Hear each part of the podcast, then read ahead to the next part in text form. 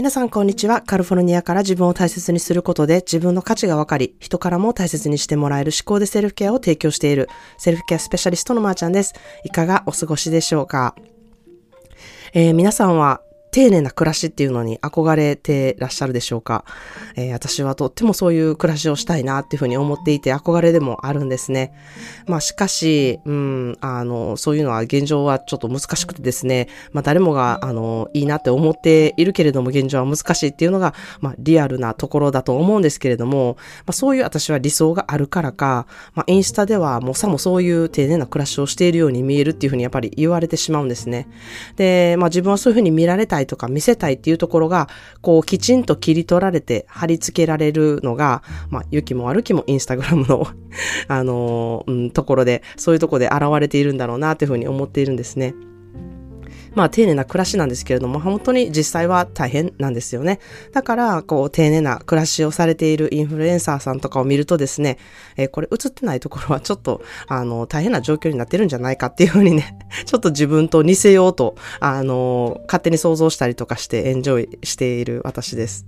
で、まああまりね、この丁寧な暮らしっていうものをすごく理想とするがために、えー、頑張ろうとしてしまって、まあそれができてなかったらじ、な、できていない自分にね、がっかりしたりとか、えー、またそこでね、自分を責めてしまったりするなっていうふうに、すごく、あの、自分でもそういうふうに思うことが多いなっていうふうにあるんです、思うんですね。まあ、やれることをやるうん、やってみるっていうことをね、すごく自分に言い聞かせながらも、まあ、あれもこれもできてへんやんっていうね、えー、思考になったりしている自分もいるなっていう、あの、気づきにもなるんですね。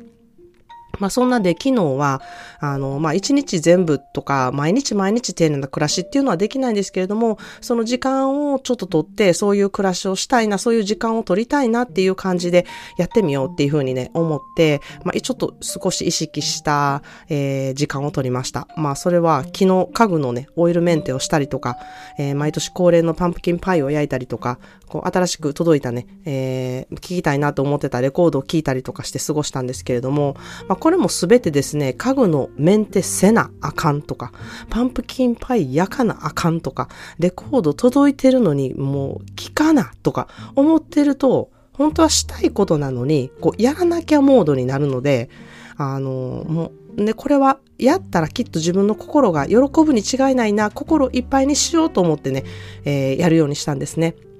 で、このモチベーションでやった後の方が、えー、気持ちが全然違うことに結構気づいたんですね。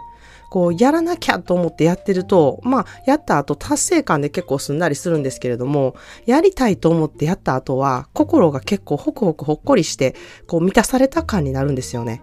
この二つすごく違うなっていうふうに思っていて、どちらもただこう終わらせることなんのなんですけれども、あの、こんなに気持ちのね、差があるんだなっていうふうに感じたんですね。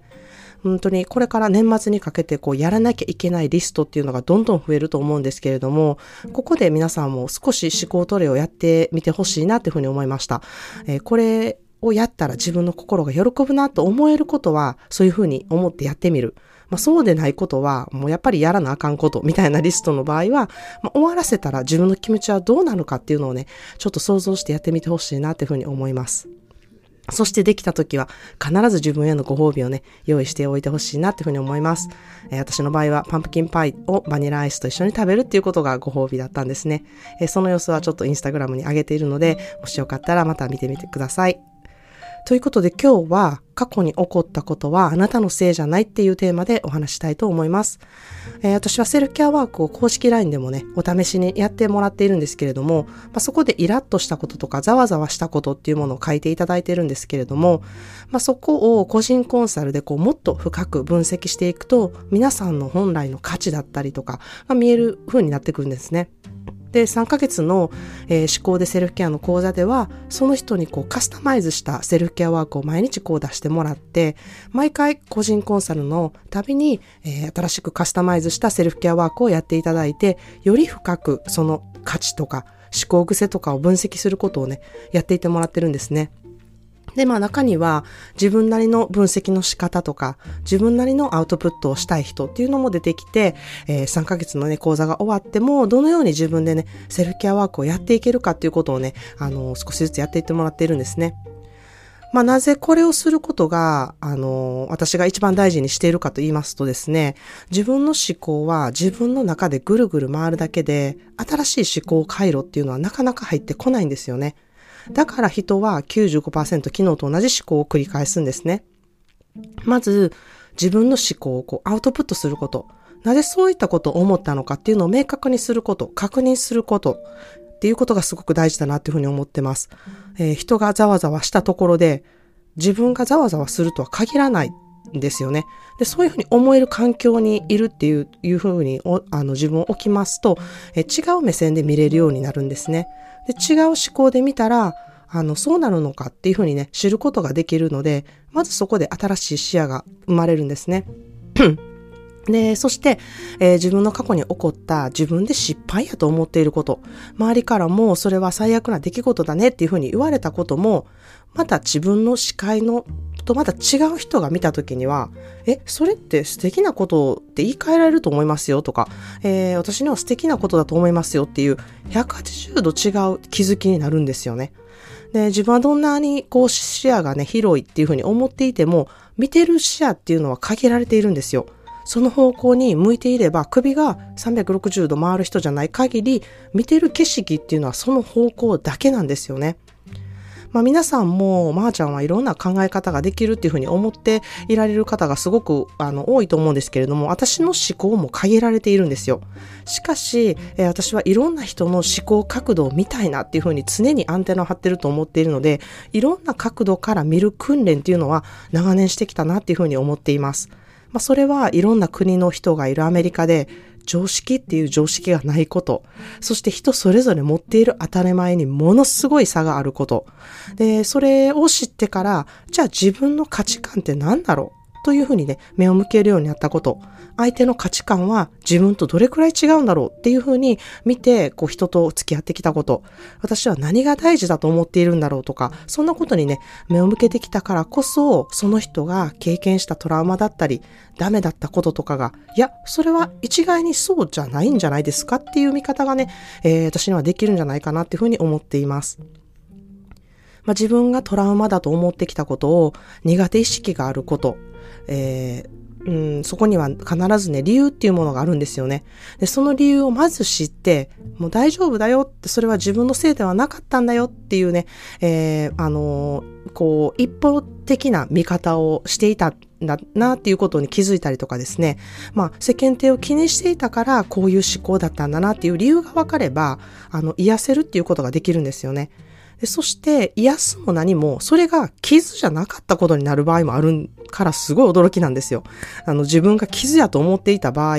それは、うん、あの、全然他の人から見たら全然傷じゃないでそれっていう、あの、気づきにもなるんですね。で、まあ、傷になってたって思っていた場合はですね、本当にそれによって苦手意識が増えるっていう、本当にもったいないことにつながっていくんですよね。自分や自分の取り巻く世界でそうだと思っていることも、全く違う世界で生きている人には、うん、そうじゃなかったりすること。それを体感できるのが、え私の個人コンサルであり、3ヶ月の思考でセルフケアの講座の皆さんとのコミュニティだっていうふうに思っています。えー、自分は変わってるんじゃないかとか、自分にしかない問題なんじゃないかとか、人はこんなことで普通悩んでないはずっていうふうにね、思っている方は、一度それは自分だけじゃなくって、それを全て受け入れてくれる人がいること、そういう人は一人じゃなくってたくさんこの世の中にね、いて、そういう人に出会っていないんだっていうふうにね、思っていただきたいなっていうふうに思います。世界はね、狭いんですけれども、めちゃくちゃ広いんですよね。ということで今日の一言イングリッシュです。Your trauma is not your fault, but your healing is your responsibility. あなたのトラウマや過去にあった出来事はあなたのせいではないのです。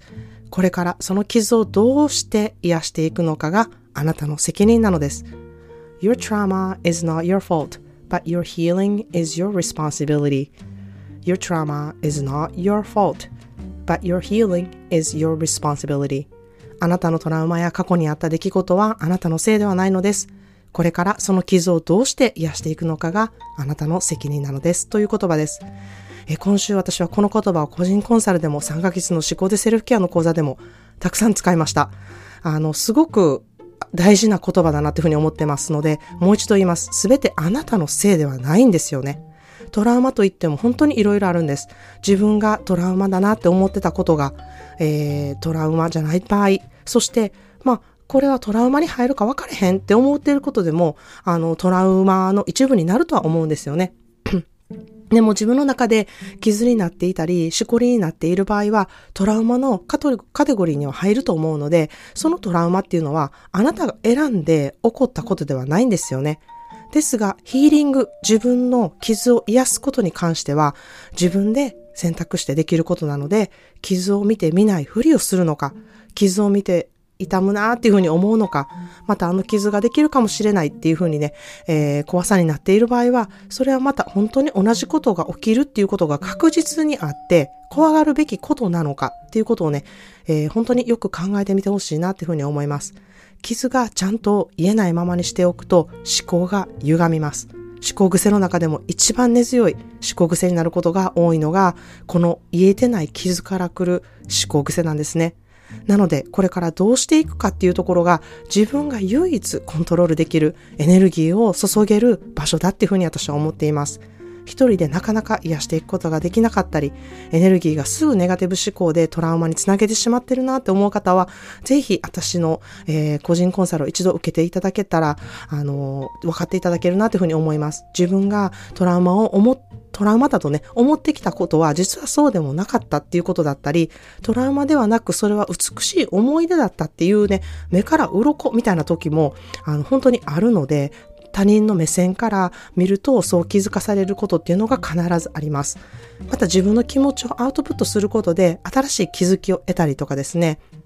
自分はこういう思考を持っているなっていうふうに客観的に自分を知ることでもう必ず楽になることができるんですね。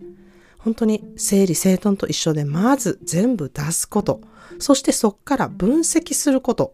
で、これはもうう、ん、持ってなくていい感じやなって思ったら手放すこと。そうすると自分が持っている宝物っていうものをちゃんと見つけて、それを大事にできるようになるんですね。ということで今日は過去に起こったことはあなたのせいじゃないというテーマでお話ししました。えー、個人コンサルの情報が欲しい方は公式 LINE にて連絡してみてください。何でも構いません。必ず私本人がお返事いたします。えただいま11月30日までアトリエシロイトのクラウドファンディングのサポートをさせていただいてます。え皆さんのおかげで再生回数がものすごく増えてですね、支援金が本当に増えているんですね。で、本当に嬉しいことに今月は過去最高のスポンサー代が出ました。そのことをすごく嬉しく思っています。本当にありがとうございます。この機会にたくさん過去のエピソードを聞いてくださっている皆さんに、えー、お礼を言いたいなっていうふうに思います。それでは今日も素敵な一日を、そしてあなたが、えー、この世にいることで世界が回っていること、あなた自身も周りに関わる人たちもいろいろいてよしなんだと思える日でありますように、わがままくらいがちょうどいいと思える日を過ごしてみてください。Well, thank you so much for tuning into another episode of 思考で Self-Care. I hope this mindset will help guide to have a peaceful mind. The world is better because you exist in it. Have a wonderful self-care day today because you deserve it. Cheers to you and I.